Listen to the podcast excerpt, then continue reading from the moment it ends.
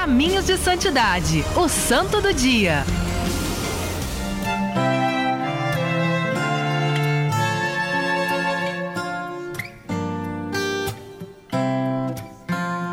O santo do dia de hoje é um homem que tem uma história tão simples, mas que fez a experiência profunda daquela palavra que tem no é, Magnífica.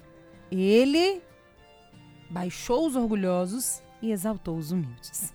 O nome dele, José. Nome simples, mas de vida grandiosa. Com este nome de família também muito cristã e muito religiosa, José nasceu num estábulo, a exemplo de São Jesus, de, de Jesus, em Nápoles, 17 de junho de 1603. Ele era um menino muito limitado em inteligência. Né? Ele é, não permaneceu em dois conventos, porque ele não conseguia corresponder aos ofícios e aos serviços comuns que tinha. Mas ali, desde cedo e desde quando ele conseguiu começar a viver sua vocação, ele também já tinha as manifestações de fenômenos místicos, acompanhados de curas e de milagres prodigiosos. Ele se tornou muito conhecido. E por que ele se tornou muito conhecido por conta dos êxtases, dos milagres, das curas? Ele era sempre transferido de um convento para o outro, de um convento para o outro, de um convento para o outro. Mas, sempre que ele era transferido para manter a descrição, o povo ficava sabendo e o povo fazia ali um arvoroço. Como nós sabemos, né, minha gente? Nós conhecemos muito bem o nosso povo nos conhecemos. Mas, como sempre, todo santo tinha as línguas maldosas. Tinham as línguas que começaram a falar que ele era ali é, um charlatão, que era poderes malignos, que os milagres dele, os êxtases, eram ali invenção,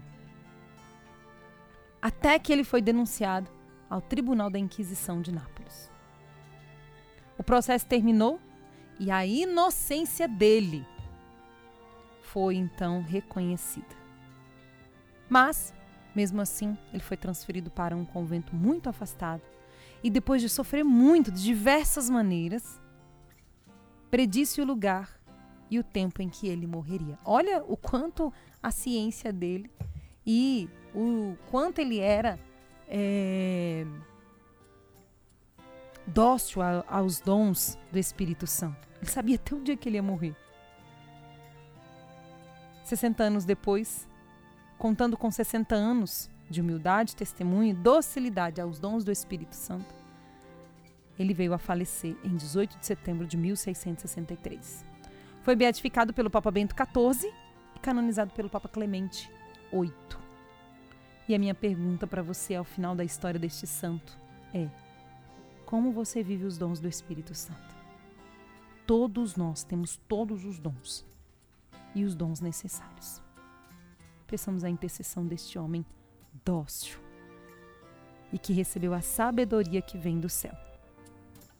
São José de Cupertino, rogai por nós.